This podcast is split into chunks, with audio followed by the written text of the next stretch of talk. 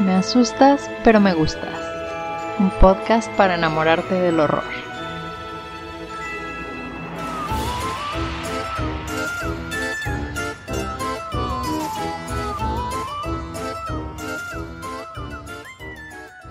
Hola a todos y bienvenidos de vuelta a Me asustas, pero me gustas, un podcast de amor al horror. ¡Holi! ¡Holi! De vuelta para este 2022. Sí, feliz año y muchas gracias por su paciencia. La verdad es que yo le pedí una semana extra de vacación a Ramón para festejar mi cumpleaños, que fue el 8 de enero. Y muchas gracias a todos los que me felicitaron en redes sociales. Llenaron mucho. Sí, llenaron mi, mi espíritu de amor y de cosas spooky muy hermosas que me dijeron. Pero sí, ya estamos de vuelta en el negocio para esta, esta grabación de Me Asustas Pod. De Me Asustas Pod, ¿sí? Silencio incómodo. No, es que estaba viendo si Ramón iba a decir algo, pero se quedó callado. Quitándonos el óxido. Oye, sí, es chistoso cómo se va quitando la, la costumbre, ¿no? O sea, yo. Muy cañón. Yo sé, o sea, a mí no sabes el trabajo que me ha costado. Bueno, quienes sigan mi canal de YouTube hace un rato que no he subido videos. Y cuando pienso otra vez en volver a empezar, ah, o sea, como que ponerme enfrente de la cámara cuesta. Y también grabar un podcast, o sea, como que de nuevo volver a agarrar el ritmo y todo. Em, así es. Es como ahora que después de mil años de no hacer ejercicio decidí volver a ejercitarme. Fue así de, ah, creí que tenía condición, pero entre la, la, vejez y que no he parado de... Eh, vivir la vida de solamente comer pizza con Ramón y, no moverme. Me ha costado mucho trabajo, pero, pero bueno, se siente también muy bien estar de vuelta. Y, pues tenemos muchas ganas de... Y hablando de comer pizza, hemos estado comiendo pizza, palomitas y snacks. Si eres mi nutrióloga y estás escuchando esto, perdóname Mariana. Eh, pero lo hemos estado haciendo por ustedes, por ustedes, ustedes son los culpables ¿no es cierto? Ah. Este, lo hemos estado haciendo porque hoy les traemos un episodio muy especial. Un episodio que básicamente no hemos hecho desde que hicimos nuestra retrospectiva super retro de La Llorona. Uh. Este, que es, vamos a hablar de las películas de Scream. Así es, como muchos de ustedes saben, esta semana, es, de hecho precisamente el día que sale el podcast, que es el jueves, sale la nueva entrega de la franquicia Scream. Es la quinta película de esta eh, pues famosísima ya eh, franquicia slasher.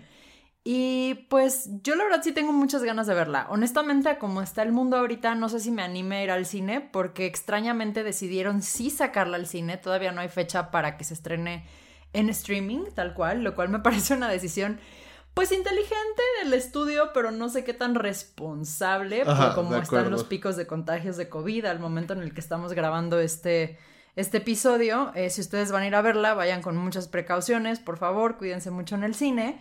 Em, pero bueno, ¿no? A raíz de esto decidí que tenía muchas ganas de volver a ver Scream. La primera película es una de mis películas favoritas, la he visto muchas veces pero el resto de la saga estaba un poco como que borrada en mi memoria y Ramón nunca la había visto, ¿no? O sea, fuera de la primera no habías visto como las Ajá, y yo creo que vi la primera quizás en secundaria y otra vez en la prepa y no la había vuelto a O sea, ya llovió, o sea, ahorita ya que somos unos chavorrucos, pues ya, o sea, yo eh, le, contaba a Ramón que tengo eh, muy fija el recuerdo de la primera vez que vi Scream, estaba muy chica todavía yo para irla a ver en el cine. Entonces eh, fue en, mi clase de inglés, en mi escuela eh, primaria, nos la pusieron, alguien convenció a la maestra de que era una gran manera de que practicáramos listening. Y entonces nos pusieron la, la película, ya saben, de esas que ya está terminando el año escolar, ya no hay, no quedan muchos pendientes, entonces como que la maestra dijo, ok, vamos a verla. Y yo creo que ella no tenía mucha idea como de cuál era el contenido de la película. O sea, probablemente sí sabía que era una película de horror, pero yo toda la vida fui en una escuela eh, católica y de repente empiezan a pasar como estas cuestiones pues más eh, de contenido sexual, digamos. No, o sea, no es que haya mucho en Scream, considerando que es de... Es algo de lo que hablaremos, eh, yo creo, pero que es bastante más recatada. que, que, otras, totalmente. Eh, pero, pero bueno, ¿no? O sea, yo creo que no se imaginaba como el nivel de violencia para, pues, un grupo de niños que todavía no teníamos ni los 12 años, yo creo, ¿no? Entonces, este recuerdo perfectamente haberla visto, fue un momento de esos como rito de paso, ¿no? De, de mi vida, yo estaba súper contenta con el compañero que, que la llevó. Em, no la terminamos de ver porque pues se acabó la hora antes de que... El clásico, ¿cuántas películas no viste nada más una hora de esa película? Justo, porque terminaba la clase y era como pues ya, ¿no? Eh, lo cual me llevó después a rentarla en Blockbuster y terminarla. Entonces, eh, bueno, ¿no? Este, en ese momento yo todavía, toda la vida me ha gustado el terror, como ustedes saben, desde chica, desde esas edades yo ya este, me sentía que como pez en el agua con esas cosas, pero no tenía eh, pues el bagaje de cultura popular de terror necesaria, ni de vida, ni de experiencia de vida para apreciar lo que es realmente Scream, que acaba siendo un homenaje y también una sátira a todos estos grandes slashers que, que la habían precedido, ¿no? O sea, como La Masacre en Texas, em, eh, Viernes 13, eh, la misma eh, Pesadilla en la calle Elm Street, que es de Wes Craven también, ¿no? Entonces... es muy interesante que, como probablemente muchos de ustedes han escuchado, esta es la franquicia que reinventa el género del slasher, un género que para finales de los 90 parecía que ya estaba súper muerto y que ya no había como mucho que hacer, ¿no? Entonces, este, bueno, pues no sería hasta muchísimo tiempo después cuando yo podría darle como este valor a, a la película y en ese momento nada más se quedó para mí como una travesura que había pasado y como algo que que, además ni siquiera, yo creo mi inglés en ese momento no estaba para entender los diálogos de la película, entonces yo creo que entendí el 50%, si bien me fue, de lo que decían. Eh, y, bueno, ¿no? Se quedó un poco como ahí volando en mi, en mi mente, pero eh, que tiempo después volví a ver y que siempre me ha, me ha gustado mucho. Entonces... Y, es un poco como, como mi experiencia. Eh, o sea, yo la vi, tengo el recuerdo de que con unos, un grupo de amigos del que yo era tangencialmente amigo, era como... Mm. Esos amigos postizos de la primaria. Sí, lamento decir que era como el que invitaban un poquito como de añadido a veces. Oh. Sí. Este, la hora sad con Ramón. La hora sad con Ramón. Entonces, me acuerdo que con ese grupo de amigos entre, yo me imagino que como cuando estaba en sexto de primaria, estamos hablando de 2002, eh, ya llovió. Eh, y yo creo que alrededor de ahí y parte de la secundaria, vimos varias películas. Ahí es cuando vi La Bruja de Blair, que me regañó la mamá de mi mejor amigo por, por decir groserías, eh, cosa que dije muy al inicio de este podcast. saludos Diego, saludos Pili.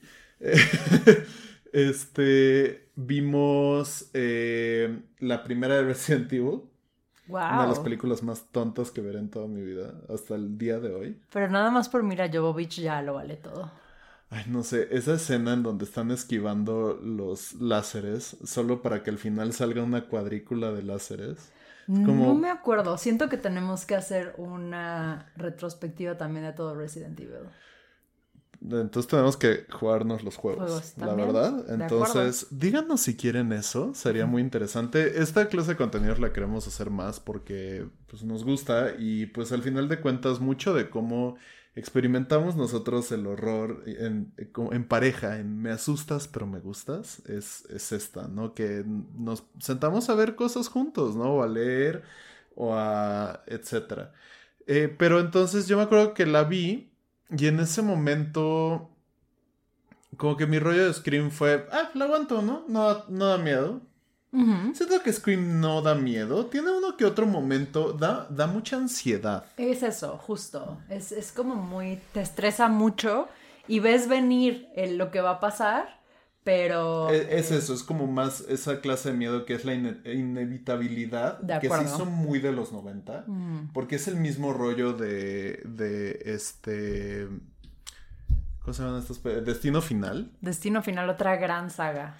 Eh, otra gran saga que también eventualmente podemos hablar de ella si ustedes quieren. Eh, pero, o sea, como que mi experiencia fue esa y, fue como, ah, pues estuvo cool. Mm. Y más bien mi experiencia se convirtió en casi que vi primero, eh, ¿cómo se llaman estas películas? Este, una película de, de miedo. Scary Movie. Es que total, eso, eh, no puedes hablar de Scream sin hablar del impacto que tuvo la parodia, ¿no? Scary Movie, sí. Mucha gente ubica más bien la parodia, hasta está esperando como este... Eh, justo te iba a decir, el momento en el que se está metiendo mota y dice WhatsApp, el, el Ghostface, ajá, sí, sí, sí. más allá que la, que la película original, ¿no? Y creo que, que es una gran parodia. no, es, es chistoso, se hicieron casi que una relación simbiótica esa, esa, eh, esas, dos, series de películas. muy, muy interesante. Igual y algún día también deberíamos de ver las de Scary, Movie. Aunque sí recuerdo que se ponen progresivamente más tontas malas, sí. y malas, sí. Pero este... Pero entonces esa era mi experiencia y no fue que hasta ahorita, y ahorita ya vamos a empezar a hablar de las películas, por cierto, eh, aquí muy buen momento para decirles, va a haber spoilers de todas estas películas. Digo, Scream salió en 1996 cuando yo tenía escasos seis años de vida. Ajá. Eh, pero, este, pues nada, si las quieren ver sin spoilearse nada, o sea, va a haber spoilers de la 1 a la 4. Obviamente la 5 no la hemos visto. No la hemos visto. Entonces no, la nueva no se las vamos a quemar, ni nos vamos a meter en ese tema, no se preocupen. La idea de este episodio es darles las herramientas o recordarles lo suficientemente las películas para que si no se quieren echar el maratón, pues puedan ver la película. O si se quieren echar el maratón, pues un poquito que incentivarlos a que se echen el maratón. Totalmente. Eh, pero entonces, eh, pues sí, este va a ser como una especie de resumen de la franquicia. Vamos a discutir de qué nos gusta, qué no nos gusta. Mm. Eh, a mí, mi experiencia, y a todo esto iba mi discurso, mi experiencia con Scream es que lo disfruté muchísimo. Y si no tuviera mi educación de horror que he tenido post andar con Mariana, probablemente no lo disfrutaría tanto como lo disfruto ahora. Este, espero que en algún momento hagamos una retrospectiva de todas esas franquicias. Eh, podemos hacer Viernes 13, que tú y yo vimos varias, pero paramos. Pero digo, Viernes 13 son como 25.500 películas. En Viernes 13 además va a requerir mucha paciencia. Ah, pero la peor de todo, aunque no son tantas, por ejemplo, es para mí la franquicia de, de Leprechaun, el duende maldito. Hay una que es el duende in the hood en el vecindario. No manches. tiene muchos temas raciales interesantes. Mm, mm. pero bueno, eso será después. Em, ahorita nos compete Scream y ya veremos con qué seguimos, ¿no? Ahorita nos compete Scream y ya veremos con qué seguimos. Es una muy buena manera de ponerlo. Entonces. Lo que. El paréntesis que quiero hacer aquí es que cómo nos van a tomar en serio los escuchas después de que hice un musical de tu trasero embrujado. No lo sé. Pero de repente también nos ponemos serios, amigos. De repente nos ponemos serios, nos podemos a chambear en serio. Eh, no se preocupen, van a seguir habiendo chismes y este traseros embrujados y musicales. No saben la cantidad de musicales que viví en este tiempo. Mi talento natural es quemar a Ramón. Ajá. Entonces, sí, sí. también va a seguir pasando. Lo siento, Ramón. Pero, pero bueno. Eh, This Man es la roca. This Man es la roca. Empecemos con, con tu perspectiva de eh, la primera película de em, Scream. Empecemos con la primera película de Scream. Lo que quiero primero es hablar de quién la protagoniza. Mm. Porque algo que pasó con Scream que nos dimos cuenta es. Es que conozco a todos los actores en esta película. O a casi todos, los actores. Eh, y entonces eso me pareció bien interesante. La película obviamente empieza con Drew Barrymore. Eh, empieza y muy pronto termina el rol de Drew Barrymore. Ahorita vamos a hablar de ello. Sí, que además, o sea, es una movida súper valiente. No sé si es porque no les alcanzaba para pagarle más a Drew Barrymore, porque para ese momento ella ya era una estrella, ¿no? Consolidada.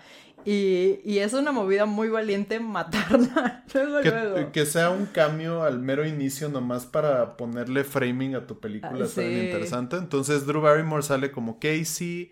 Eh, digo, voy a hablar nada más de los más conocidos. El, papá de Casey es David Booth, no sé quién sea ese, pero eh, Neve Campbell como Sidney y quien va a ser una de las protagonistas principales durante toda la franquicia. Y que se está además, esta película, en, no sé si el año anterior había salido Jóvenes Brujas, ¿no? Ajá. En donde ella también sale y que en ese momento salía en una serie que se llama Party of Five, no sé si se acuerden.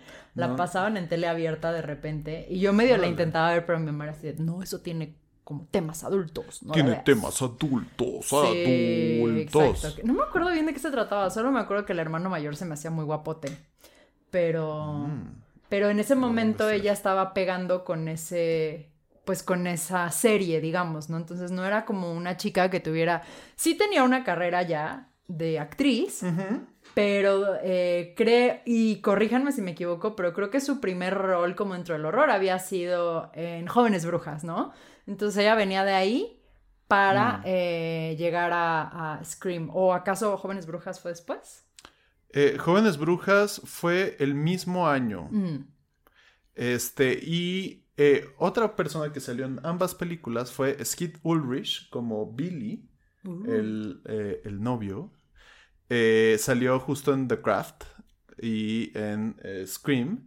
Eh, él como que su carrera desapareció un poquito hasta que recientemente ha vuelto a, aparecer en varias otras películas. Que por favor díganos si se les hace feo o no, porque Ramón y yo estábamos debatiendo totalmente. Yo le digo que tiene buenos ángulos, de repente siento que se ve como el... Que también era parte de cómo lo grababan, que de pronto citaban esta hora súper terrorífica alrededor de Billy. Se ve como el Poor Man's Leonardo DiCaprio. O sea, es como una versión chafilla de Leonardo DiCaprio en los 90. Sí, claro. Eh, pero, pero no sé, para mí tiene ángulos en los que digo como de, uy, sí, chico malo. Pero hay otros que sí se le ve una cara de loco, que es indefendible. Ramón dice, es horrible. ¿Por qué le pusieron ese novio a Sidney? Ella es pura y hermosa. Merece lo mejor. así, estaba Ramón. Exactamente lo hago. Sí, sí, sí. Así exactamente. Eh, sale Courtney Cox, también conocida como Mónica. Eh, Friends. Como Gail Weathers. Este. Eh, apenas un año después de que saliera eh, Friends. O sea, todavía no era la mega celebridad. Que se convirtió. En la que se convirtió, ¿no? O sea, yo es lo que le decía a Ramón, si. Si la hubieran intentado contratar en el momento en el que Friends ya era el, el hito, ¿no? El éxito más absoluto de la televisión, obviamente hubiera dicho que no, ¿no? O sea, todos sabemos que en Friends llegaron a ganar cada eh, protagonista cobraba un millón de dólares por capítulo. Cuando estás ganando esa lana, la verdad es que ya no tienes necesidad de hacer otro tipo de película. Eh, Exactamente. yo considero, y probablemente deben haber entrevistas donde eh, Courtney Cox dice, diga que ella volvió a esta franquicia por, por amor, ¿no? Porque pues la verdad ya no tenía necesidad de hacer ni la 2, ni la 3, ni la 4 después. Eh, pero Gail Weathers se convirtió en un personaje icónico eh, de la película, ¿no? Esta, esta periodista eh, perrísima. Y que estamos platicando justo antes de grabar, estas películas tienen la característica, la reversión del tropo que siempre hay dos Final Girls, no una. Es que eso es lo que un poco hablábamos. Obviamente, me imagino que muchos de ustedes ya vieron Scream, pero si no le han visto, el punto es que hay un, un pueblillo llamado Woodsboro en California, ¿cierto, Ramón?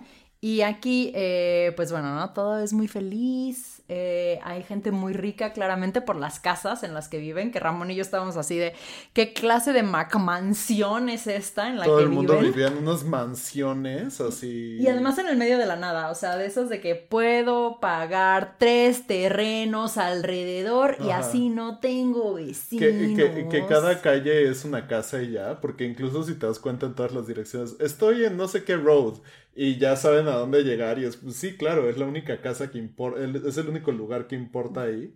Entonces, eh, muy así. Que, que siempre un poco así como mi, mi, fantasía ha sido vivir como en una casa en medio de la nada. Pero después de ver estas películas, un poco dices, mm, no sé qué tan buena idea sea aislarme de la sociedad. O sea, En fin, es, este, una tangente. Pero el punto es que en esta comunidad de Woodsboro, un asesino empieza a matar adolescentes, ¿no? A chicos que están en la escuela preparatoria. Nada más para terminar de hablar de algunas partes importantes del cast. Rose McGowan. Que, que quienes hayan crecido en la misma generación que Ramón y yo se acordarán que Rose McGowan salía en Charmed o Hechiceras. Fue la, fue la cuarta hermana Charmed. Después de que corrieron a Prue, eh, que se me acaba. Shannon Doherty que des por que se peleaba con Alisa Milano, dicen las malas lenguas, a, que a mí hasta la fecha, yo dejé de ver Charmed cuando salió Rose McGowan. sé que esta es una opinión muy impopular, porque hay mucha gente que ama a Rose McGowan en, en Pero su yo era super Team Prue, ¿eh? Yo era Team Prue, era mi hermana favorita, yo deseaba ser ella, entonces cuando la sacaron para mí se acabó Charmed. 100%. Em, pero bueno, ¿no? de hecho, la que más detestaba siempre fue Alisa Milano. A mí también, Phoebe era la peor. Nunca entendí la obsesión de los gringos con Alisa, con Alisa Milano. Yo tampoco. Eh, pero entonces sale Rose McGowan, sale David Arquette, que después, si saben algo de Courtney Cox, su apellido se convirtió en Courtney Cox Arquette. O sea, Mónica de Friends se casó con Dewey de Scream, con, el policía tonto. Con el policía tonto de, de Scary, eh, perdón, de, Scream. de Scary Movie, ¿ya Es que en Scary Movie se llama Dufus y es un tarado. este, y ya por último sale Matthew Lillard, también conocido como Shaggy de Scooby-Doo. De la versión live action. El poderoso y omnipotente Shaggy de Scooby-Doo, si alguien recuerda ese meme. Este eh, sale Liv Schreiber, que después sería el hermano del Wolverine en las de X-Men. Oh. Sería este Sabretooth. Mm. Este, y bueno, salen un chorro de nombres más, incluido el propio Wes Craven, que hace un cambio en cada una de las cuatro películas. En este es Fred el conserje. O sea, Freddy Krueger. Hasta sale con el mismo ah. suéter, con el mismo gorro y está limpiando la escuela, ¿no? Entonces, está limpiando la escuela. Es un guiño súper padre a, su mismo universo, ¿no? De Wes Craven. Bueno, y entonces vamos a eh, resumir súper rápido cada película.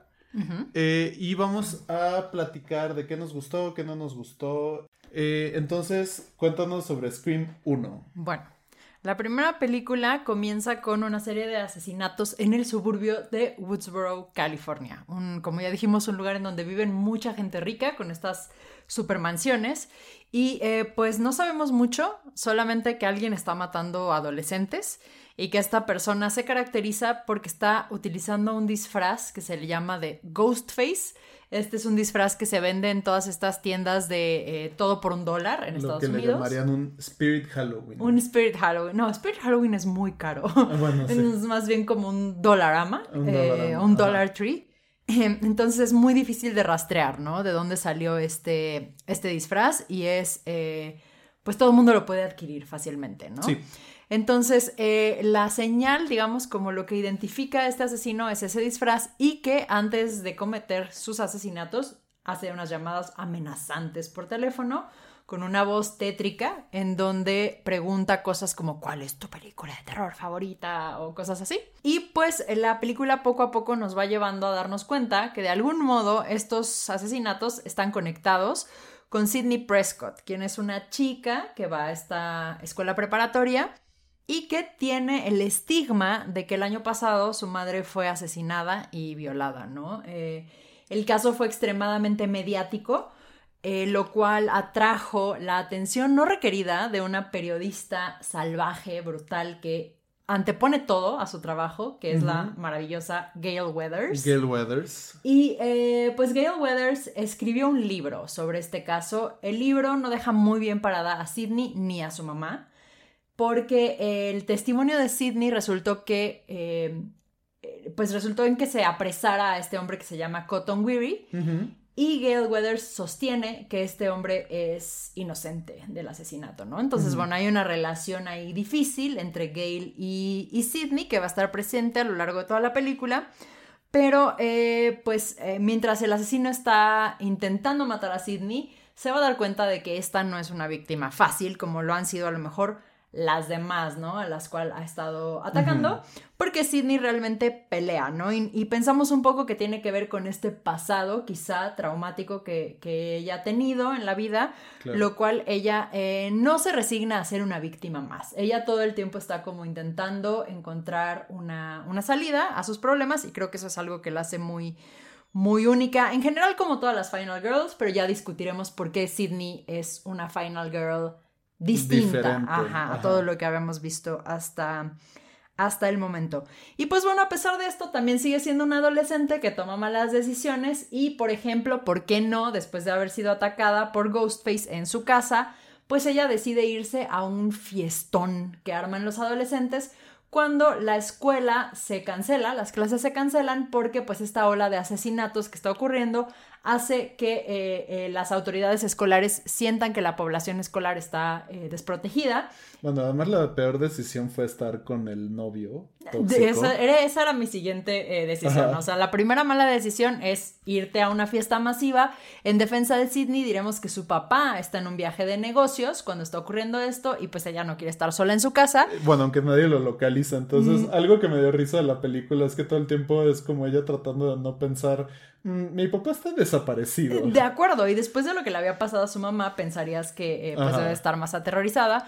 Pero la mejor amiga de Sidney, Tatum, le ofrece su casa para que se quede con ella. Y pues Tatum tiene además la característica de que su hermano es un oficial de policía, no el más brillante, el oficial Dewey, pero bueno, ¿no? Está ahí Bastante la, la, autoridad.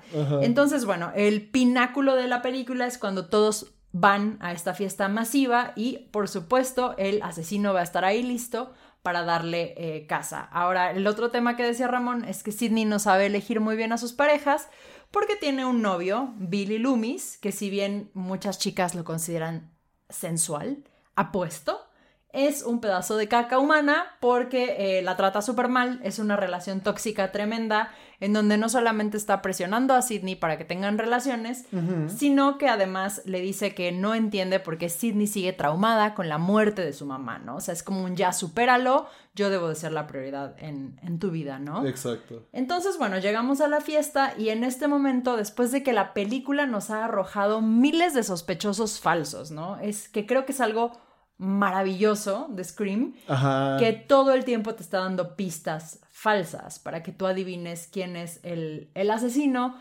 Eh, por un lado tenemos, por ejemplo, un personaje como Randy, que es un chico que tiene un crush con Sidney y que está obsesionado con las películas de terror, lo cual lo conectaría con estas llamadas. Y que es medio como el nerd tóxico. Totalmente, ¿no? Este, por otro lado, eh, pues tenemos al mismo papá de Sidney, ¿no? Que eh, sabemos que la mamá de Sidney era una mujer que tenía amoríos con otros hombres y eh, un poco podría ser que este señor haya quedado un poco marcado, devastado por el, pasado, ¿no? Por la muerte traumática de su, de su mujer. Tenemos, realmente todo mundo es un sospechoso y creo que en la película en algún momento lo dicen y eso es lo que a mí me gusta, que se vuelve casi un rollo medio Agatha Christie. Es lo que platicábamos, que se sentía al final como un misterio de Agatha Christie. El asesino es este, no, es este, no, es este, pero ah, resultó que es este. De acuerdo. Y pues ya entrando un poco en lo que nos gusta de esta película, antes de obviamente revelarles quién es el asesino, que probablemente muchos de ustedes ya lo saben. Em, como bien decía Ramón, creo que esta historia subvierte muchas convenciones, ¿no? De las películas slasher que habían existido antes como dijimos, eh, hay no solo una, sino dos Final Girls. Sobrevive Sydney y sobrevive Gail Weathers. Y sobrevive Randy y sobrevive Dewey. De acuerdo, o sea, hay como muchos eh, personajes, pero digamos, pensando en las dos que son ah, instrumentales sí, para las dos Final Girls y son las que para matar a los al, asesino, porque si bien Sidney es la que da la mayor eh, pelea, Sidney es la víctima, ¿no? La que está como eh, targeted, la que está a la que quiere matar Ghostface. Ajá. Gail Weathers es quien le mete el plomazo al, al asesino, ¿no? Exacto. Entonces es muy interesante que esté compartido este título, pero no solo eso, ¿no? Sino también el título de asesino. El gran plot twist de esta película es que no tenemos solamente a un asesino, sino que hay dos. Exacto. Uno de ellos es Billy Loomis, el novio de Sidney, quien desde el principio de la película, Sidney, si hubiera eh, confiado en sus instintos, nada de esto hubiera ocurrido porque ella dice, ¿no? O sea, es Billy. Es Billy después de un encuentro que tienen en su casa, cuando a Billy se le cae un celular Justo después de que saliera Ghostface. Justo después de que ya hubiera sido atacada, también se estaba colando Billy Loomis a su casa. A su casa. Entonces, eh, ella además tiene que vivir con el estrés de poner a su galán eh, bajo custodia policial, estar sospechando de él, eh, etc. Y, bueno, ¿no? lo que no sabía Sidney es que Billy tiene un cómplice, que es Stu, Stu, o sea, Shaggy, y que Stu realmente está matando por los loles. O sea, ese es le late. como su rollo, es como un niñito súper privilegiado. Sabemos que tiene un. De hecho. En un pueblo de millonarios es el más, más privilegiado. Hay como un momento en el que le. Em, cuando ya se está muriendo, básicamente. Cuando ya Sidney le dice, sabes que ya llame a la policía, él dice, mis papás me van a matar. O sea, eso es como lo único que le importa, ¿no? Eh, te das cuenta de que es un tipo que fácilmente es influenciable por alguien y que está muy desensibilizado a la violencia, es otra cosa. Siempre hay un personaje así, demasiado desensibilizado a la violencia. Y creo que eso es interesante también porque como ya habíamos dicho, esta película pues reconoce que viene de un legado de eh, muchos otros slashers anteriores. Y los personajes ya saben, ¿no? O sea, para ellos ya es un poco como de esto ya lo vi en la pantalla grande, entonces de algún modo sé cómo eh, navegar la situación. Y es el rol de Randy en la película. Decirnos las reglas, ¿no? O sea, nunca digas I'll be right back, ya regreso, la porque no vas a regresar. Que sobrevive. La virgen es la que sobrevive, que es otro tropo que aquí no ocurre. Siempre el asesino cuando lo mata se vuelve a levantar para un último susto. Exactamente. Eh, que eh, hablando de las malas decisiones de Sidney, ¿por qué demonios se acuesta con Billy? Eso es algo que a mí me molestaba mucho, me sigue molestando hasta la fecha. No porque yo sea una pura y crea que las Final Girls deben de ser virginales, eso es lo que menos me importa. Me encanta que una mujer no virgen sea la que sobrevive en, en esta historia, pero si ya tienes un novio del cual, o sea, imagínate acostarte con alguien del que sospechas. Y además ahí hay una conversación que está teniendo con Tatum, la amiga, eh, Rose McGowan, y consigo misma durante toda la película, que es como...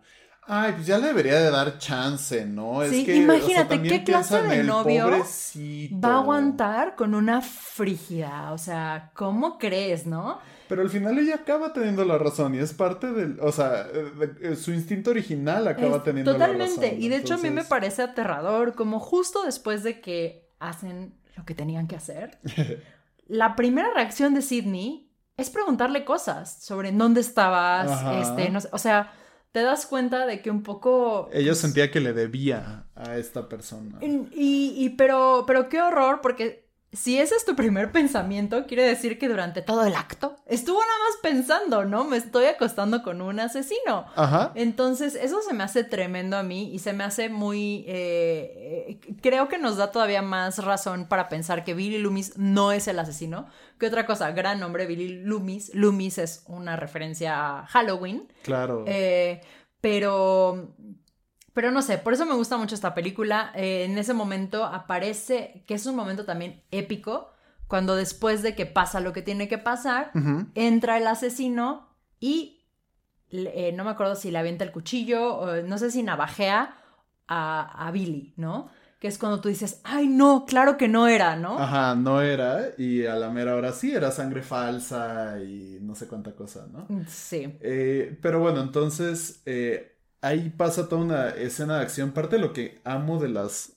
Parte de lo que amo de las escenas de acción de eh, Scream en la franquicia en general es que son estas especies de persecuciones largas en donde yo te decía que película con película, como que Sidney va creando su propia arte marcial muy a la Jackie Chan de escapo mm. mientras peleo. Sí. Este, y entonces eh, son estas persecuciones súper largas en donde le pegan a tal, lastiman a tal. A la Gail Weathers siempre le va de la patada. Gail Weathers ha de estar llena de cicatrices de cabeza a pies. Eh, le va súper mal al policía, a este... Eh, Dewey. Dewey, al policía Dewey.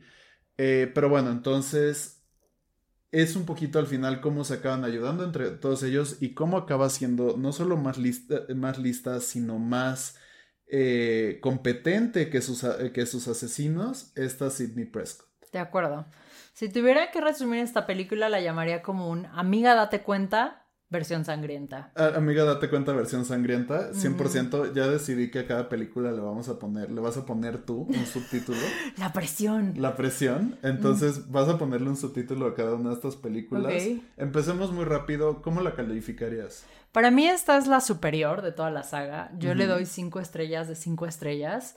Eh, en verdad me parece impredecible el, final. Yo sé que, por ejemplo, Ramón es súper bueno adivinando quién va a ser el, matón, siempre. A mí no, a mí me cuesta mucho trabajo adivinar, eh, pero esta, aunque la vuelvo a ver una y otra y otra vez, mm, siempre me lo encuentro sorpresivo, no sé. Y, pasa mucho, pasa mucho con esta película que o la vuelves a ver y dices, ay, ahora sí se salva tal persona, o ahora sí no va a ser el asesino tal, o no puede ser que este sea el asesino aunque ya sepas. Y es parte de lo disfrutable, ¿no? Es como, yo la comparo, como la comparación negativa para mí sería el sexto sentido. Mm. Porque el sexto sentido, una vez que sabes del giro, pierde muchísima relevancia. De acuerdo. Y volver a ver la película. Claro. Eh, esta, cada vez que ves la película, se sigue sintiendo como algo muy estresante. Sí, sí, totalmente. Y, eso es parte de lo que a mí me gusta mucho. Eh, yo te decía que a mí me quedaba claro que yo había visto mucho más joven esta película y ya saben cómo de preadolescente y adolescente piensas que ya sabes todo el mundo, mm. Pero ahora viéndolo con el contexto de un adulto entiendes muchas cosas que quería decir el director y que te las deja claras el director. Claro, y a mí una cosa que me encanta de la franquicia Scream en general es que, por ejemplo, cuando tú piensas en eh, Pesadilla en la calle, Elm o en Viernes 13. O sea, mucha gente sabe que el, asesino es Michael Myers o que el asesino es Jason, pero nadie se sabe el nombre de la chava, ¿no? O sea, fuera, a lo mejor un poco, que, creo que esto es muy de Wes Craven, porque muchos de nosotros sabemos Nancy, ¿no? De contra Freddy Krueger, pero fuera de eso, en las otras franquicias, en eh, Masacre en Texas, etcétera, Incluso en Halloween, no me acuerdo incluso cómo se llama. Laurie Strode, pero el enfoque está muy, muy puesto todavía en el asesino. 100%. Y aquí la identidad que va variando es la de quién está detrás de la máscara. 100%. Pero lo que es consistente en todas las películas son Sidney Prescott y Gail Weathers. Entonces es como una historia en la que te importa muchísimo más el desarrollo de personaje, el crecimiento que hay, hasta la relación que hay entre Gail y, y Sidney. Eh, y puede ser incidental, o sea, deja de quién está detrás de la máscara, ¿no? Al final del día sí es muy interesante adivinar quién va a ser en esta ocasión, pero es padrísimo que se enfoquen mucho más en estas figuras femeninas fuertes que en el asesino, ¿no? Y 100%, ¿no? Incluso es otra cosa que decíamos, incluso el asesino a cada rato se está tropezando, a cada rato le andan metiendo una golpiza, eh, etcétera. Lo único que me pasa con las películas es que a veces debería ser como, pues este cuate debería estar ya todo moreteado de la santa golpiza. Claro, que, así sería súper fácil saber quién es Ghostface. O sea, nada más buscas al vato más golpeado y, y, ya está, ¿no? Pero yo también le doy 5 de 5 Ghostfaces. Eh, como los vamos a calificar esta vez. Eh, para mí es la superior de toda la franquicia, aunque tengo que decir, y lo vamos a platicar al rato, pero para mí es una franquicia que incluso las películas que menos me gustan se me hacen muy superiores a muchas de las secuelas que ha, eh, que ha habido de otras franquicias. Es una franquicia consistente, creo yo. Consistente porque además respeta mucho sus reglas y respeta las reglas que tiene que romper, ¿no? Mm. O sea, como que en las siguientes películas la regla va a ser que el asesino tiene que ser otro tropo, ¿no? Y ahorita lo vamos a platicar, pero eh, yo lo doy 5 de 5, es la mejor. Eh, casi que la disfruté muchísimo, es parte de lo que hablábamos, que, que yo disfruté muchísimo ver esta, esta saga, más que otras que hemos visto. Eh, entonces casi que se está volviendo mi, como saga, mi saga favorita, De, horror. Entonces, sí, no te culpo, es una excelente eh, saga. Y, todo por una muy buena primera película. De acuerdo. Pero es momento de ir a... La segunda película. Scream 2. Bueno, ya les contamos que aquí eh, sobrevive Sidney, Sobrevive Gail y sobrevive Dewey. También sobrevive Randy. Sobrevive Randy. Eh, y ellos cuatro van a estar presentes en la siguiente entrega que se va de la costa oeste de California a la costa este. Es en Nueva York, me es parece. en Nueva York. Cuando eh, Sidney ya está en la universidad. En la universidad, ¿no? Entonces Sidney se va lo más lejos posible, se convierte en esta especie de reclusa que solo está ahí para estudiar, que tiene como una amiga. Eh, una cosa que conversa Scream 2 con Scream 1 es que... Eh, la representación racial. La representación racial, porque en Scream 1 todos son blancos. Eh, y en esta hacen un mucho más grande esfuerzo por no solo meter mejor representación racial, sino hablar del el clásico tropo de que el amigo negro es el primero en morir. Totalmente. Y además, algo que creo que es eh, como sello de estas películas y que pasa en todas, es que la, la escena de apertura, la primera escena es maravillosa. Maravillosa. Y en esta tenemos a Jada Pinkett Smith, la esposa de Will Smith. De Will Smith y a Omar, Epps eh, que pues empieza, eh, y justo así empieza la trama, empieza con que justo dos años después de que pasaran todos estos eventos, ya salió la película basada en el libro de Gail Weathers, en el segundo libro de Gail Weathers, eh, que fue todo el cómo escribió sobre este caso, etcétera. Eh, sale la película y en la premier todo el mundo está vestido de Ghostface, todo el mundo está haciendo un desastre. Le decía a Mariana que ha de haber sido como la peor experiencia estar en. Para mí sería una pesadilla. O sea, yo todavía no supero cuando nos invitaron a la premier de It capítulo 1 y la persona que estaba sentada atrás de mí no se callaba. No, no se callaba. Ni perdón ni olvido. Ni perdón ni olvido. Eh, pero entonces todo el mundo está haciendo básicamente una fiesta en vez de ver la película. Eh, vuelven a repetir la icónica escena inicial de la película 1, pero ahora con Heather Graham. Heather Graham. Eh, como la primera en morir. Eh, y entonces, mientras está pasando todo esto, un verdadero Ghostface mata a Omar Epps, básicamente, y después mata a Jada Pinkett Smith y hasta se muere enfrente de todos eh, y al principio todos ni siquiera la ayudan porque piensan que es un stunt publicitario. Escena que además después sería recreada genialmente por Scream. Digo, por Scream, por eh, Scary Movie. Por Scary Movie. Cuando la amiga está comiendo pollo frito en el cine y comentando la película ah, hasta que la reacción de los de su alrededor es apuñalarla, ¿no? Y muere de nuevo en la pantalla enfrente de todos. Entonces, bueno. Entonces, exacto. Y entonces ahora está Sidney Prescott en la universidad, eh, está yendo a clases eh, y se entera que pasaron estos asesinatos durante la premier de Staff. Se me había olvidado decir el puñalada. nombre. que Staff, la serie basada en Scream dentro de la propia película. Eh, la 2 se vuelve todavía más autorreferencial que la 1, por cierto. Pero esta va a ser una serie de películas que va a ser súper nombrada durante el resto de, la franquicia. Eh, y entonces se, eh, se, entera de los asesinatos de Staff. La gente empieza a preguntarse si esto no será un asesinato inspirado por las propias películas. Que además, como dato curioso, no sé si recuerdas, pero cuando salió la película de Scream, hubo unas personas que asesinaron basadas en Scream, ¿no? No, no sabía eso. No sé si esto fue antes o después y no sé qué tanto Wes Craven esté jugando con esta noticia, porque lo que siempre pasa cuando pasan este tipo de, asesinatos, como cuando eh, pasó el de Slenderman, etcétera, etcétera, es, eh, y bueno, más en este caso era como, claro, es porque la gente que ve películas de terror está dañada la gente que juega videojuegos violentos está dañado. Entonces abres esa discusión de nuevo. Y empezamos la película justo con el, uno de los otros sobrevivientes, Randy, eh, teniendo esa discusión con su clase de cine, que estamos diciendo Mariana y yo que ni siquiera las clases de cine son así de tan foro abierto siempre. Hmm. Eh, y ahí aparece Timothy Oliphant, eh, de, más famoso por Justified y porque en la serie de The Good Place la jueza eh, está obsesionada con él, con Timothy Oliphant, eh, que él está diciendo que todas las secuelas son malas. Más bien que, Randy le está diciendo que todas las secuelas son malas y él está defendiendo eh, las secuelas, pero está diciendo que las películas de horror claramente están influenciando a los asesinos. Ah. ¿No? Este. ¿Qué pasó? Estoy buscando como la referencia pero al parecer no solamente ha habido una persona, sino varias personas que se han inspirado en Scream para eh, asesinar. Ay, perdón. Si quieren que tengamos un episodio sobre los asesinatos reales de Scream, Al, eh, sí, al parecer un hombre en Bélgica literalmente se disfrazó de Ghostface para matar a... Él ah, tenía 24 años y mató a una chica de 15. Se le ha de haber hecho eh, súper buena idea.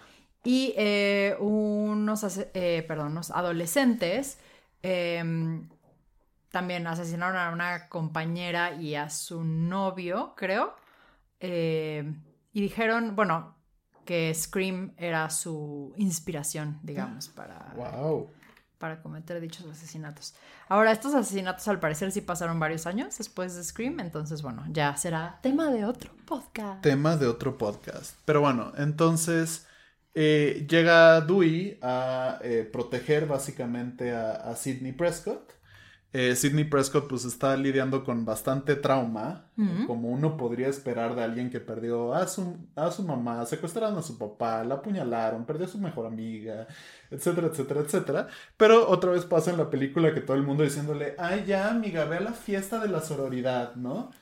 Este, justo va a la fiesta de una de las sororidades de la, de la universidad, eh, va invitada por, por su eh, amiga, que como dijimos es la amiga negra.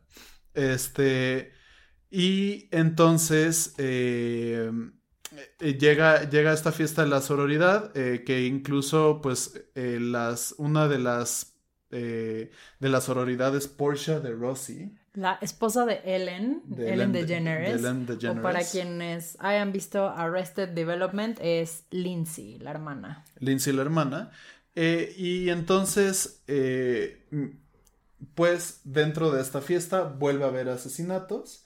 Eh, para esto, esta Sidney está andando. Que decías tú que qué audacia de volver a andar con un hombre que tú jamás volverías a Honestamente, si yo fuera Sidney Prescott después de esa relación con Billy Loomis, diría: Esta es la señal del universo para finalmente darme cuenta de que las mujeres son el camino. Ajá. Y, y ya, o sea, porque men are trash. O sea, en esta película, de verdad. Men Are Trash. Eh, Creo que ya sabemos cuál es el subtítulo de, de Scream 2. Eh, más o menos, porque no me iría tanto con eso, porque aquí tenemos todo el tiempo, obviamente la película va a estar jugando con nosotros, el novio, eh, que es Jerry O'Connell, Ajá. que también tuvimos una discusión, Ramón y yo, de si es guapo o no. Que tú estás al parecer enamoradísima de él. Y, a mí se me hace que solo tiene cara de tarado. Ajá. pero bueno, entonces anda con Jerry O'Connell, que es el doctor. Pero al mismo tiempo es como el novio perfecto. O sea, el tipo hace un 10 cosas que odio de ti y empieza a cantar enfrente de toda la, la escuela para decirle a Sidney que la ama. Este le da. Pero no sé si te acuerdas, pero eso, esa, esa vez que lo canta, y aquí es como donde yo soy el abogado del diablo, canta y, y, y todo eso, y le da sus letras de la sororidad y todo eso bueno, de la hermandad, después de que eh, Sidney pensara que él es el asesino. Claro, como que te das cuenta de que parece ser que le está tratando demasiado eh, de hacer que Sidney no crea que él es el, asesino. Exacto, ¿no? Entonces pasa esta fiesta de la sororidad eh, este, vuelve a salir eh, un Ghostface, vuelve a perseguir a Sidney. Algo que pasa es que Ghostface rápido se encuentra con Sidney, pero nunca la logra matar al inicio de la película, mm. obviamente. Eh, en la sororidad mata a Sissy, protagonizada por Sarah Michelle Gellar, y hiere al novio. Que también es un cameo interesante el de Sarah Michelle Gellar, porque esta película es del 97. Y bueno, para ese momento ya teníamos Buffy, pero ese mismo año salió eh, Sé lo que hicieron el verano pasado, ¿no? Es otro famoso slasher en donde Sarah Michelle Gellar es uno de los personajes principales.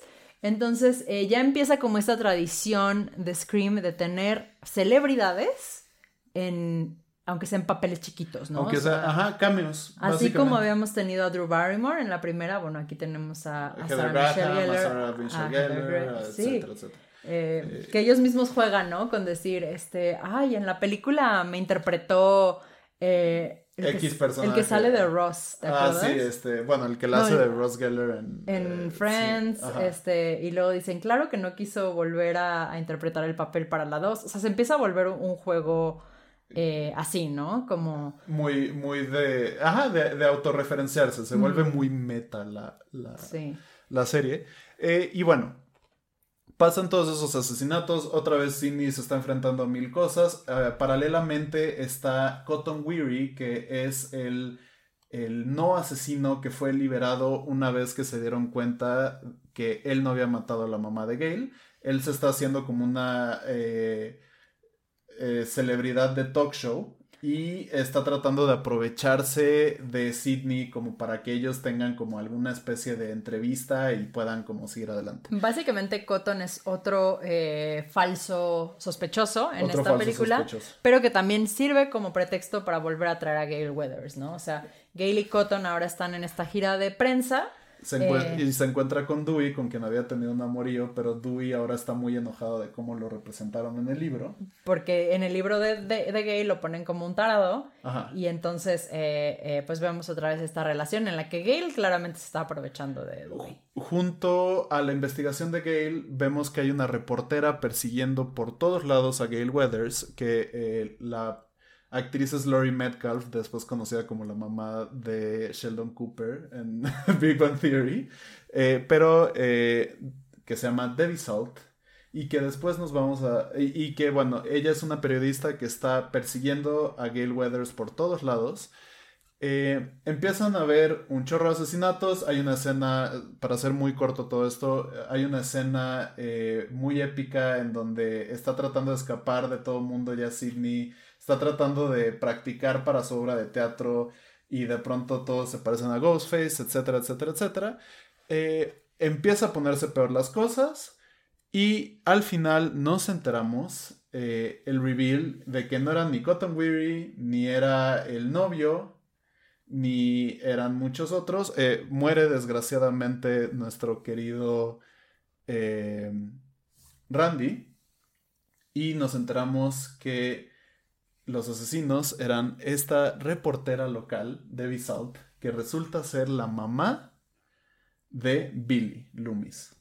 Eh, y entonces resulta ser ella y el amigo de, eh, Billy Loomis, que dijimos que está eh, representado por Timothy Oliphant, llamado Mickey, que era un básicamente asesino serial en potencia al que Debbie Salt estaba asesorando y mostrándole cómo podía ser un mejor asesino.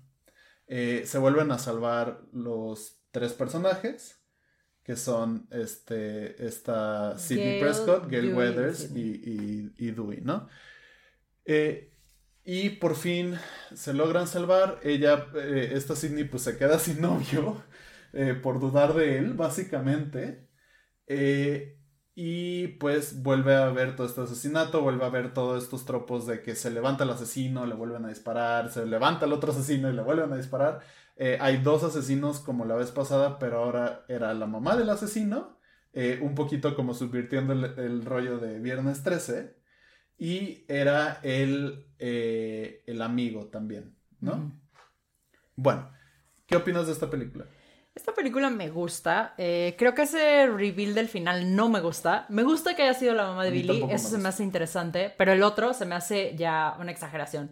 Creo que no había necesidad de repetir la fórmula de los dos asesinos.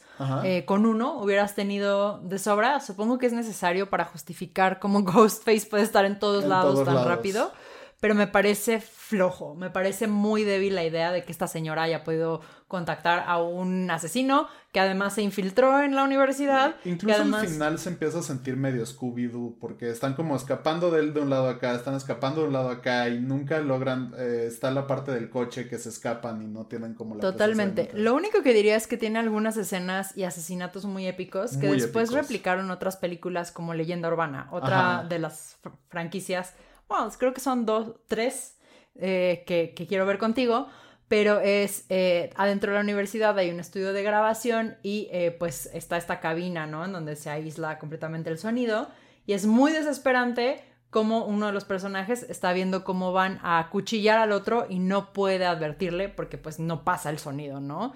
Entonces creo que tiene como grandes momentos así, Creo que es interesante eh, ese comentario que decíamos del principio, me gusta mucho, ¿no? la referencia, es que no hay representación racial, en, esta película. acá sobreviven más de lo normal. Eh, de acuerdo, ¿no? Pero sigue siendo eh, un poco flojo el, final. El, el, final, hay un momento donde dices, ya, o sea, ya se tuvo que haber acabado. A mí me encanta el reveal de Debbie Salt, pero sí, el, el amigo es como... Súper chafa. Y, que te lo dicen al principio, ¿no? Porque el amigo era como, es la inspiración de las películas, es la inspiración de las películas. Y al final sí fue, eh, casi me decepciona un poco más. La muerte de Randy es verdaderamente devastadora. Fue lo que más me dolió de, este, de esta eh, película pero también es un momento en el cual ya vemos que ya hay un uso generalizado del celular.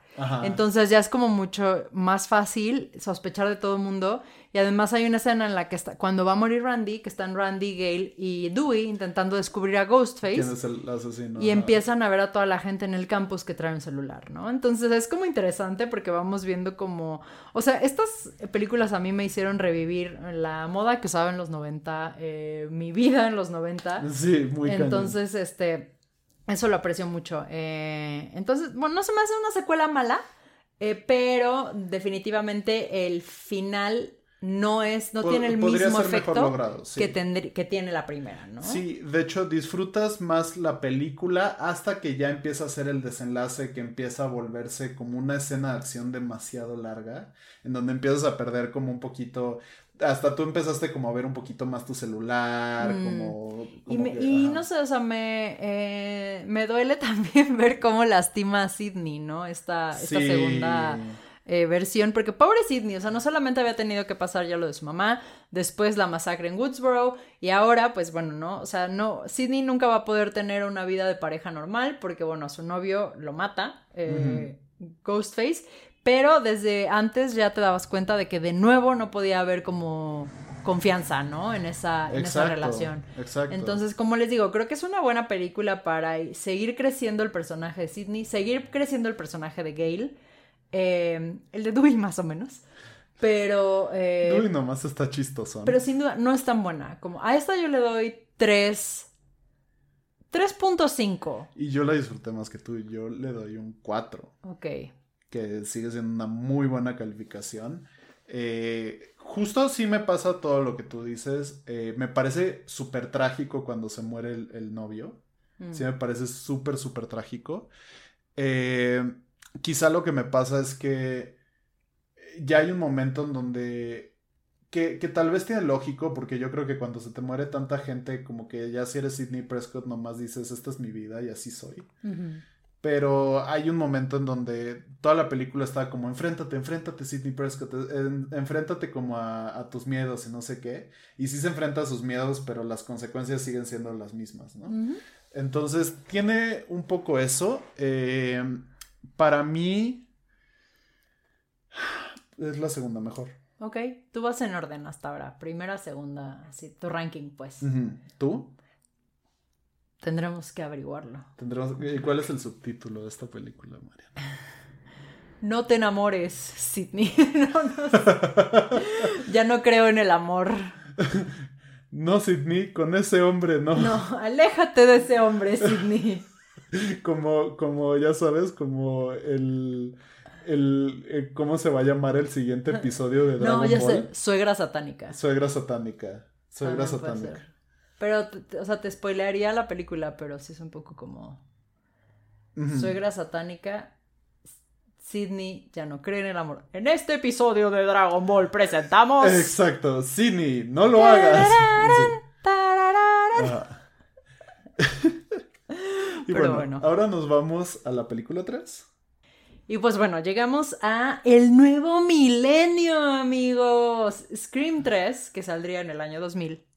Eh, y que, eh, bueno, ¿no? O sea, hasta ellos mismos juegan con la idea de que es raro el caso de una franquicia que llega a la, tercera, ¿no? A la, y a, la, tercera, parte. Ajá, claro. Entonces, eh, en esta ocasión tenemos a una Sidney que se ha aislado completamente del mundo.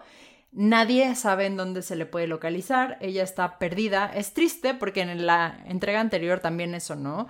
Habíamos visto que em, ella quería ser actriz, estaba eh, haciendo una carrera en, en teatro y ahora pues nos damos cuenta de que ninguno de esos sueños se materializó para Sidney, ¿no? Claramente víctima del trauma, ahora ella vive en una granja en medio de la nada. O sea, me imaginé a Sidney en la 2 con Boulevard of Broken Dreams de Green Day de fondo. Este, Y, y, ahora lo que ella hace es que en este rancho vive con su papá, interesante, que rescatan al personaje del papá, y eh, se dedica a dar como estas hotlines, estas, no crean que es sexosa, ¿no? De estas de crisis que hablas cuando estás teniendo como... Sí, una línea de apoyo, para, para, mujeres que han sufrido violencia. Violencia. Entonces, que se me hace bastante loable. Eso me gusta mucho, ¿no? O sea, que ahora está intentando como poner un grano de arena después de la situación que ya ha pasado. Y ahora el inicio es Cotton Weary eh, que se había hecho un controversial eh, host de, de, talk show. De talk show que se llama 100% Cotton. Que se me hace bastante buen, buen nombre, de acuerdo. Los nombres de esta franquicia en general, en inglés, a Gale Weathers, es como ventisca climas. Ajá, que, que, decía que le iba súper mal porque ella debió de haber sido... chica del clima, ¿no? Pero tienes razón, porque algo que omitimos de Scream 2 es que Cotton eh, le ayuda a ah, Sidney a matar Cotton acaba, acaba siendo y Sidney acaba eh, un poquito como para darle a Cotton lo que él quería, acaba diciendo, miren, él fue el héroe. El héroe, porque Cotton lo que quería era fama, ¿no? O sea, todo el tiempo en la 2 está buscando a Sidney para que acepte hacer una, una entrevista en donde él pueda como acabar de limpiar su nombre, pero también él ya tiene ínfulas de celebridad, ¿no? Y entonces en esta película está Cotton en el tráfico y recibe una llamada de una voz sensual y él dice, esta voz suena sensual, quiero engañar a mi novia. Y resulta que en realidad esa voz se convierte en Ghostface. Ghostface, en la voz de Ghostface, ¿no? Que es como una voz como así. Y el primer asesinato es eh, la novia, de, Cotton, llega a Cotton y lo matan a él. Y matan a Cotton, ¿no? Entonces, bueno, perdemos a un personaje que la verdad ya no tenía tanto sentido de ser en la trama. se sentía un poquito. Para mí siempre sobró. Sobró. En la 2 yo creo que un poco entró para hacernos creer que ahora a lo mejor él estaba cobrando venganza sobre, sobre Sidney. Pero bueno, eh, empezamos así, perdiendo un personaje, lo cual. Eh, de nuevo, ¿no? Nos están repitiendo constantemente las reglas de estas películas y te dicen en la tercera nadie está a salvo. En la tercera, hasta la Final Girl, se puede morir, ¿no? Entonces, eh, pues eso hace que estemos con el Jesús en la boca de si nos van a matar a Sidney o si nos van a matar a Gale en esta, en esta película. Y de hecho esto es después en la película, pero a los personajes principales les ponen una eh, película que grabó Randy en caso de que se muriera con las reglas, de, una, de una trilogía. De, Entonces Randy aparece como una aparición especial en esta película, cosa que amé porque además, no sé si te acuerdas que lo dije en ese momento, pero Neve Campbell se le ve una verdadera cara de tristeza de que... De que no salió en la película. Sí, de acuerdo. No, Neve Campbell es una muy buena actriz. Es una muy buena actriz. A mí me parece como eh, maravillosa. Todo lo que no de alguien que sale en la 4, con quien ya platicaremos ya ahorita. Platicaremos. Pero, pero bueno, ¿no? Esta, eh, por un lado, tenemos a Sidney, eso aislada completamente de la vida mediática, ella no quiere saber absolutamente nada de nada ni de nadie, ¿no? Porque tiene este trauma de que todo lo que toca muere. Y, y por otro lado, tenemos el mundo en Hollywood. Y en Hollywood empiezan a suceder esta serie de asesinatos que, como bien dijo Ramón ya, los inaugura Cotton. Cotton hizo un cameo en esta película llamada Stab. Stab es la 2, me parece, que es eh, basada otra vez en el libro de Gail Weathers sobre eh, la segunda la segunda exactamente, ¿no? Entonces se empiezan a dar cuenta de que alguien está básicamente recreando los asesinatos de, eh, de Woodsboro a través de matar a las personas en el orden en el que aparecen en la película, en la película ¿no? En esta película falsa que se, está, que se está grabando. Y es una película interesante porque si bien empiezan a matar a todos estos actores que están representando a, otros personajes anteriores, hay mucho comentario sobre cómo funciona Hollywood, ¿no? En cada em, escena del crimen, lo, el hilo conductor, lo único que sabemos es que dejan una foto de una mujer y esta mujer es la mamá de Sidney, ¿no? O sea, eh, que una de las reglas que nos dice Randy es que para el final de una trilogía, algo que pensabas que era eh, real, que pensaba que era como una gran verdad de las dos anteriores. el pasado se iba a cambiar. Se puede subvertir, ¿no? Entonces empezamos como a pensar, ching, ¿qué tal que la mamá de, de Sidney, qué tal que no la mató Billy, qué tal que, que hay algo ahí que no hemos como logrado descubrir, etcétera, ¿no? Que va a ser lo nuevo. Y pues a raíz de que se dan cuenta que es la mamá de Sidney la que está apareciendo en esta en estas escenas del crimen, en estas fotos, pues eh, hay que contactar, ¿no? A la mera mera, que es, que es Sidney, que está perdida, porque el asesino está, está intentando locamente encontrarla, ¿no? O sea, ya intentaron robarse su expediente policial de la comisaría de Woodsboro, ya este, han echado manos de... de hecho, a Cotton le empiezan a preguntar, ¿no? ¿En dónde está Sidney? Etcétera, etcétera. Y el gran cambio tecnológico de esta es que ahora el asesino no solamente cambia su voz a la voz de Ghostface, tiene un cosito mucho más elaborado que cambia la voz a, como ya dijo Ramón, primero a una chica sensual cuando está hablando con... Después a Cotton Weary, después a varios otros. Que es un tema que a mí no me gusta para nada de esta película. Se siente casi ciencia ficción. Díganme si hoy en día existe algo que cambie tu voz, o sea... A ese nivel, Ajá. Que a mí me, pudiera ahorita cambiar la voz a que suene exactamente mi voz a la voz de Ramón.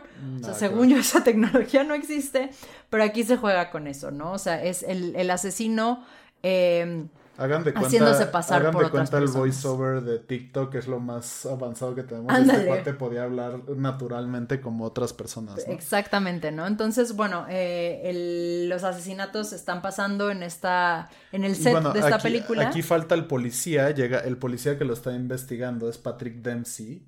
O sea, eh, el de Grey's Anatomy. de Grey's Anatomy, ajá. Y, eh, y bueno, ¿no? O sea, él está poniendo mucho énfasis en que tienen que ubicar a, a Sidney porque pues claramente los asesinatos están conectados con ella, ¿no? Y durante la mayor parte de la película empiezas a creer que el asesino es él, ¿no? Eh, es interesante porque regresa Gail Weathers, pero Gail ya no está en el pináculo de la fama. Gail ya es como, como, que la obra ha superado al, a la autora y eh, vuelve a encontrarse con Dewey una vez más. Dewey ahora es un asesor para esta, esta película de Hollywood. películas. Porque pues como él lo vivió, él les está eh, dirigiendo, ¿no? De hecho, reconstruyen la casa de Sidney de la primera Padrísima esa escena. Este, muy interesante, ¿no?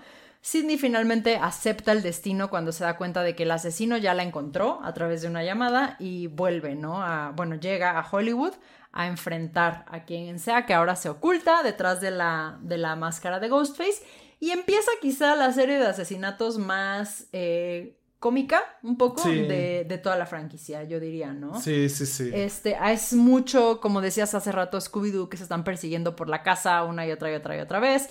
También las muertes son más rápidas aquí, no hay como tanto preámbulo, es como ya te aventó el cuchillo, ya te mató. Y eh, de nuevo, parece ser que cualquiera de estos actores podría, podría ser, ¿no? O sea, yo tenía, mi dinero, mi apuesta era que iba a ser la actriz que sale de Sydney en la película. La película tiene un comentario muy interesante, como les decía, de eh, los directores eh, o productores de cine que abusan sexualmente de las actrices y es chistoso porque cuando acaba la película sale producida por Harvey Weinstein. Entonces, este, pues eh, la verdad es que Wes Craven dijo sin miedo ni, ni dioses ni amos. Y voy a hacer un comentario, ¿no? Acerca y todo se trata de cómo la mamá de esta. Eh, Sydney. De esta Sydney fue abusada sexual. Abusaron de ella sexualmente para que pudiera aparecer en unas películas de horror que eh, producía, eh, que, que, dirigía el ahora productor de las películas de Staff, que se apellida Milton. Y eh, pues producto de este abuso, la señora estuvo embarazada y abandonó a ese hijo, ¿no? Entonces, sorpresa, el asesino en esta ocasión es el medio hermano de Sidney, que es nada más y nada menos que Roman, el director de Staff. Exacto. un reveal Interesante. interesante, pero no tan bien. Me gusta más que el asesino serial del anterior, al anterior. Me gusta que en esta no tuvieron miedo de decir vamos a cambiar la fórmula y es solo un asesino pero en general el tono de la película es mucho menos... Es mucho más cómico. Hay una explosión así, onda... Eh, pasa otra de las reglas de las que habla Randy es que ahora parece que tiene fuerza sobrenatural. El asesino nada y resulta lo mata. que tenía un, un, este, un chaleco, antibalas. Entonces como que ya hay como muchas cosas... Casi eh, cómicas. Cómicas. Pero además se siente como que la película verdaderamente quería cerrar un ciclo. Quería decir, esta es la última película.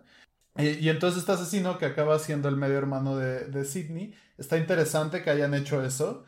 Eh, y Sidney al final como que agarra una perspectiva mucho más así de... Voy a dejar de huir de mi pasado. Se hace novia de, de McDreamy, aunque en la 4 ya no hablan nada de él. De él, sí. Eh, y todos están muy felices en el rancho, eh, por fin se comprometen.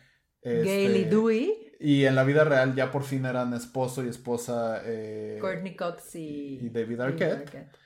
Este, y entonces así acaba básicamente. En esta le llamaría subtítulo Scream 3, aborto legal para todas.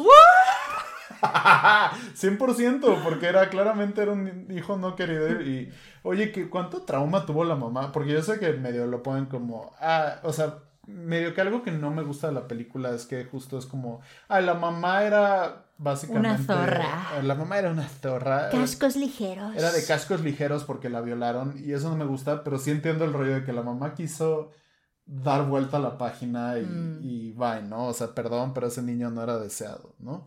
Y al parecer era como, yo lo que no entendí es que al parecer era como medio hijo del productor este Milton. Supongo. Eh, supongo, ¿no? Pero entonces, eh, esta película, mucha gente es su película menos preferida de la franquicia. Yo creo que es absolutamente superior a la 4. Ok. A mí me gustó mucho el reveal. Hubo un momento bastante interesante. A mí me divierte mucho esta película. Y pasa eso, que igual y ya habla menos sobre los slashers, esta película, pero sí habla más, por ejemplo, sobre la realidad en Hollywood. De acuerdo. ¿no? Yo a esta, la verdad, le voy a dar un 2.5 Ajá. de... Y esta es mi último lugar.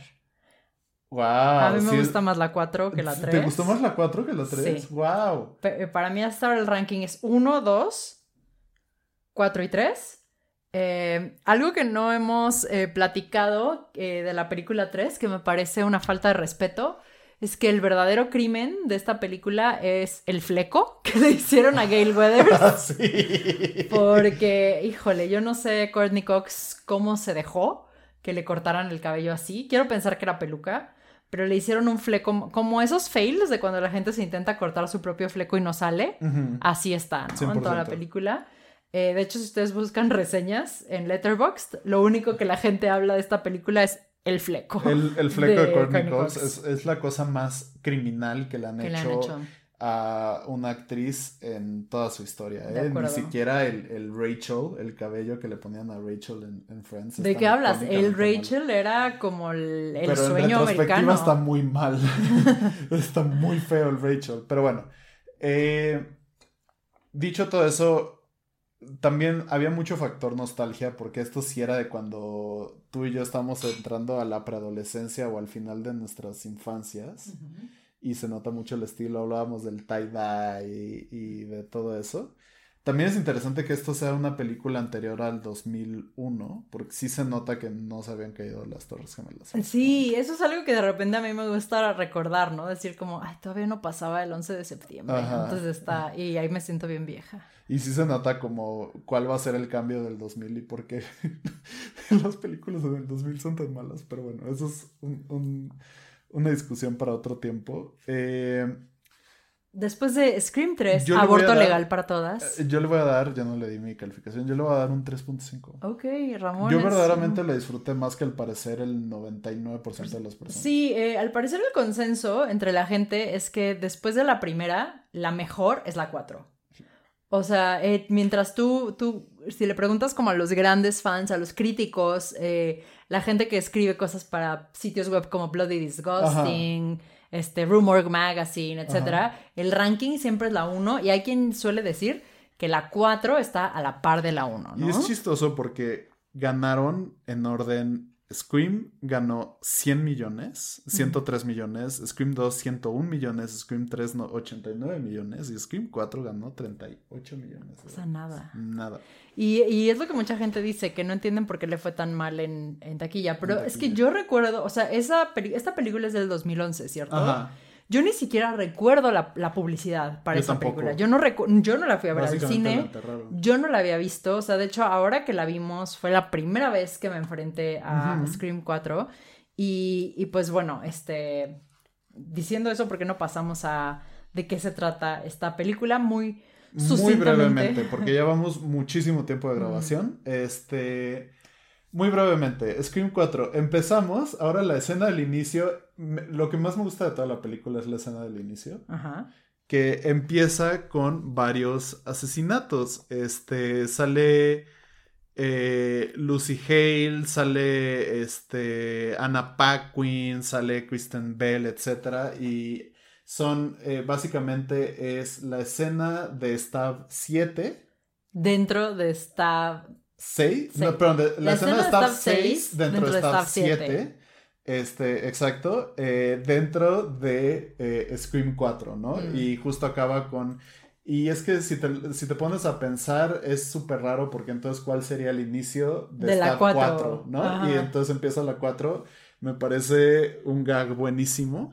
Pero ya tiene este. Y parte de lo que me pasó desde la 3 es que ya tiene muchísima influencia de Scary Movie esta franquicia. Ya, ellos solitos empezaron a burlarse de eh, ellos mismos. Incluso en esta 4 salen algunos personajes de Scary Movie en la propia película, ¿no? Y bueno, entonces eh, pasan esos asesinatos y entonces cuando dicen cómo empezaría la 4, están unas personas viendo estas películas y eh, mueren, ¿no? Básicamente, para hacer súper sencillo ese tema.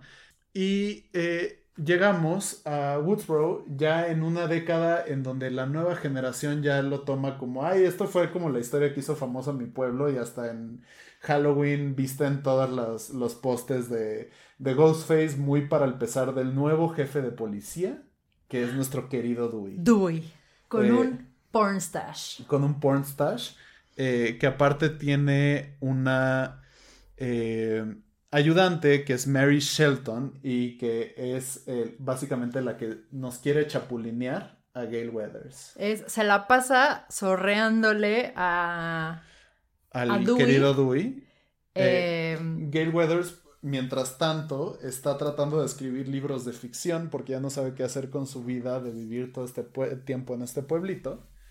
Eh, y eh, chistosamente, un año después se divorciarían David Arquette y Courtney En la vida real, Pero, este, nada, o sea, también salen un chorro de, actores y actrices. Alison Brie, Neve Campbell, Hayden Panettiere, que Hayden Panettiere es nuestra nueva, es nuestra, nuestra nueva Randy básicamente. Ella es like, ajá, claro. Pero ahora es como súper sensual y todo eso. Y bueno, todo pasa de cómo se dan cuenta que están tratando de replicar estos asesinatos en el momento en el que Sidney Prescott, nueva gran autora bestseller, llega a presentar su libro. Básicamente escribió Mi verdad.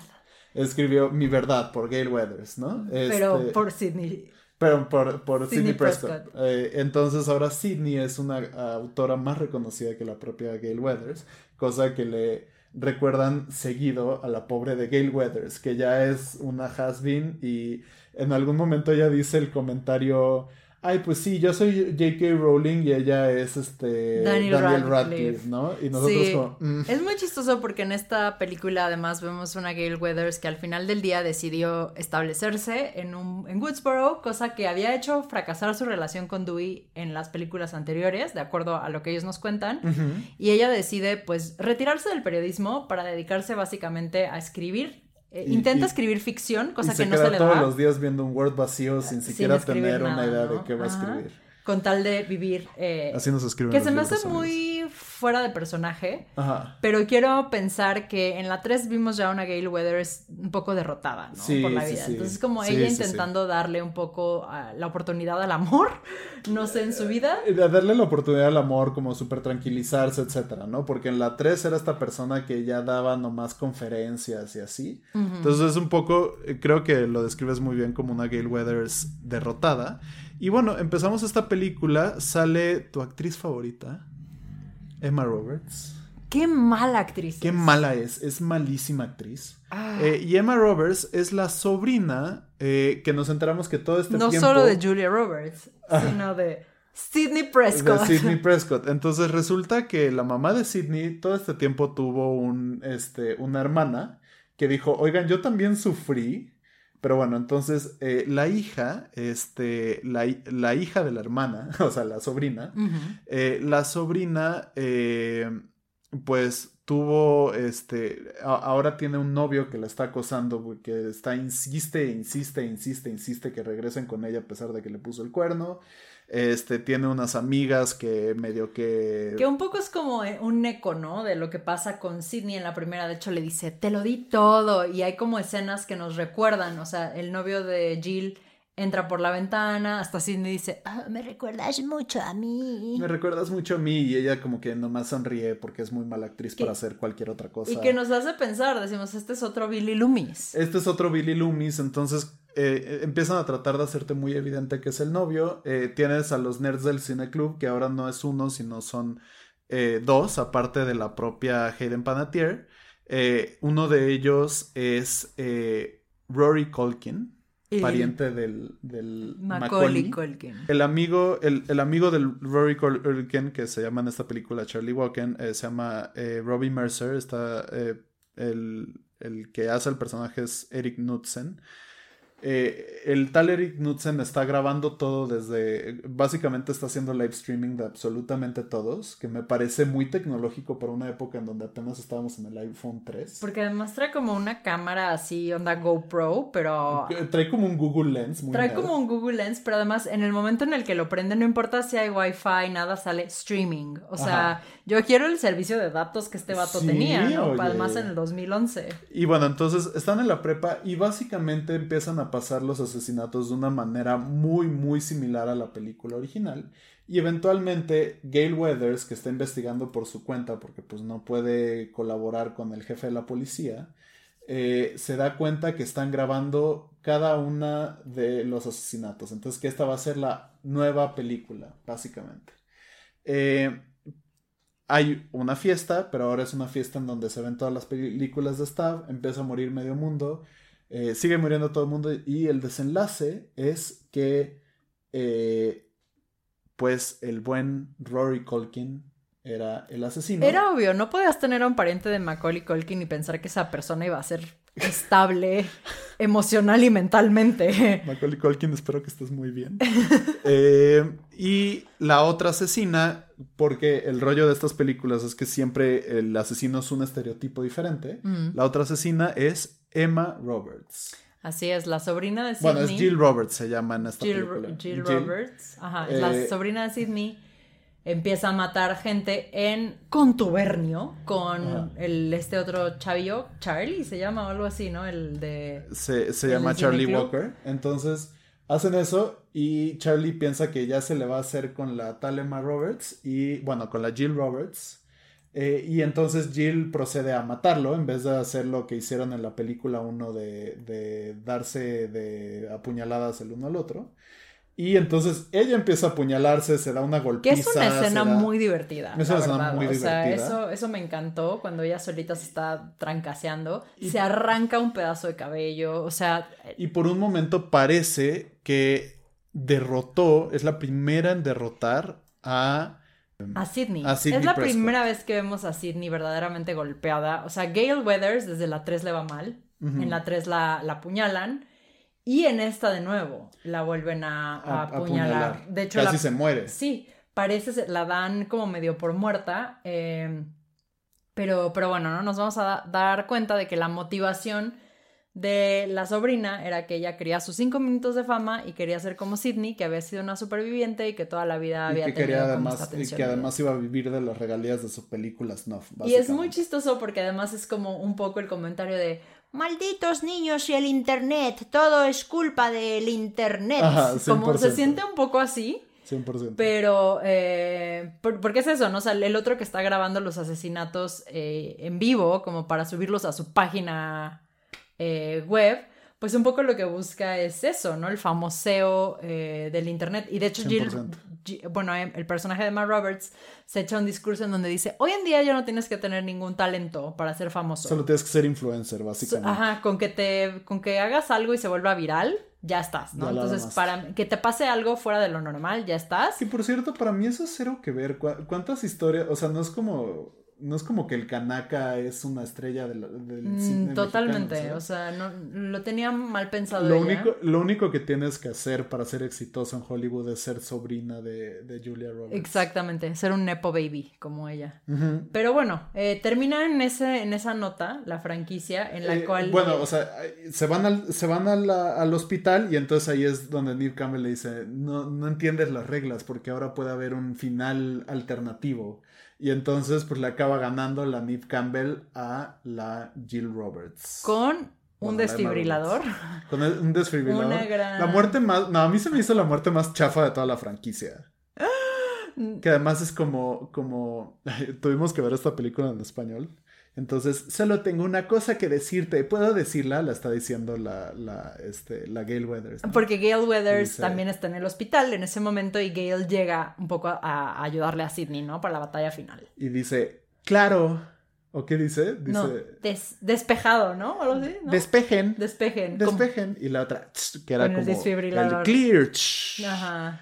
Y entonces así, acaba la franquicia hasta 2021, 10 años después. 22. 22, perdón, ya estamos en 2022. Así es. 10, 11 años después eh, llegamos con una nueva película, entonces a ver qué tal.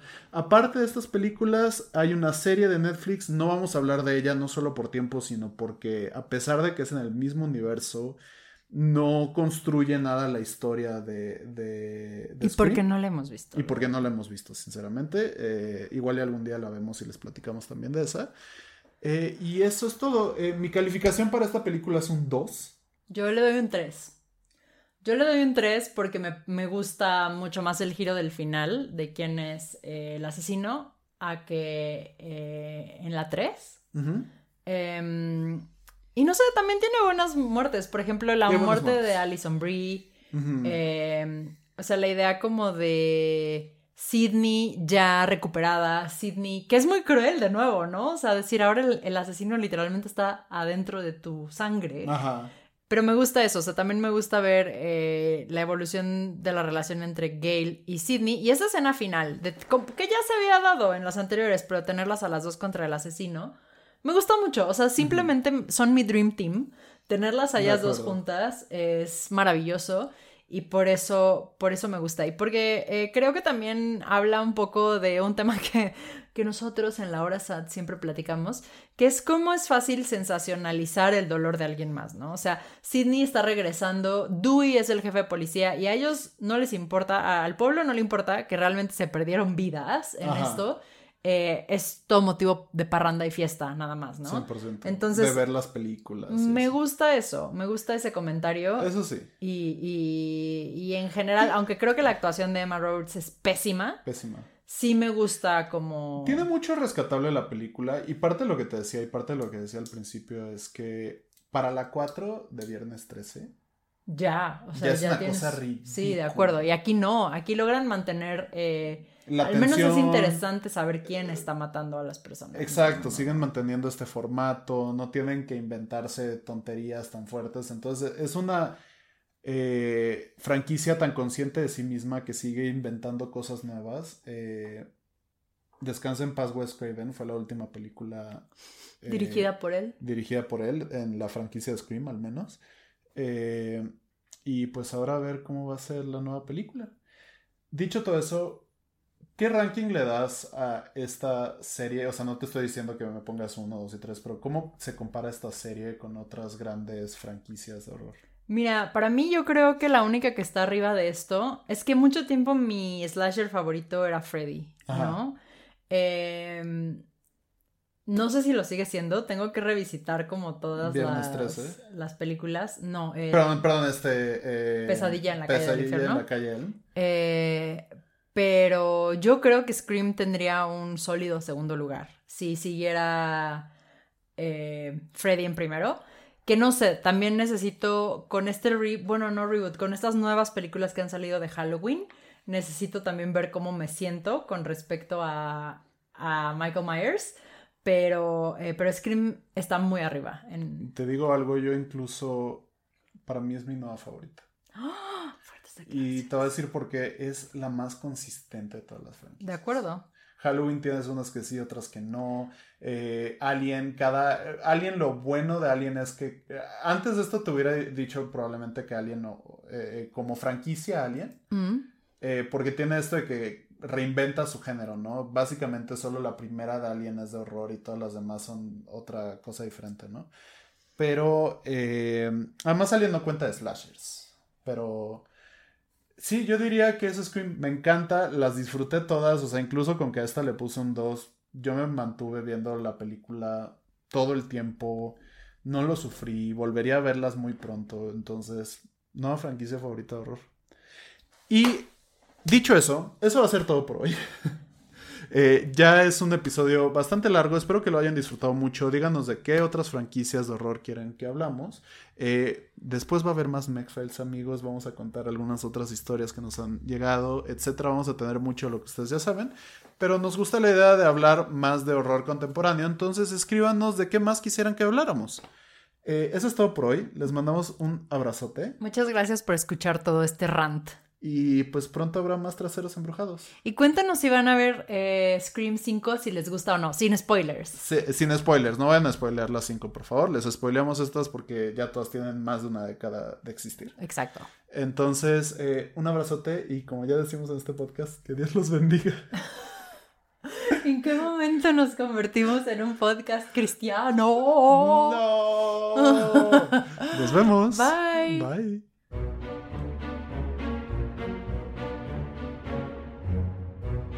Me asustas, pero me gustas es un podcast por Mariana Esquivel y Ramón Fernández. Síguenos en Instagram, Twitter y Facebook como arroba measustaspod. Sigue a Mariana como arroba marianesu con doble S y a mí como arroba ram-fa.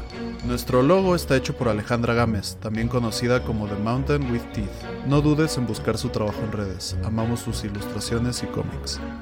La cumbia de los Mex-Files fue creada por Alan Mendoza DJ. Busca el resto de su genial trabajo en YouTube, Spotify y más. Puedes encontrar los créditos y enlaces a toda la música e información adicional en la descripción de este podcast. Muchas gracias por asustarte con nosotros. It is Ryan here and I have a question for you. What do you do when you win? Like are you a fist pumper? A woohooer, a hand clapper, a high fiver. I kind of like the high five, but if you want to hone in on those winning moves, check out Chumba Casino. At ChumbaCasino.com, choose from hundreds of social casino style games for your chance to redeem serious cash prizes. There are new game releases weekly, plus free daily bonuses. So don't wait. Start having the most fun ever at ChumbaCasino.com. No purchase necessary. BGW. Void were prohibited by law. See terms and conditions. 18 plus.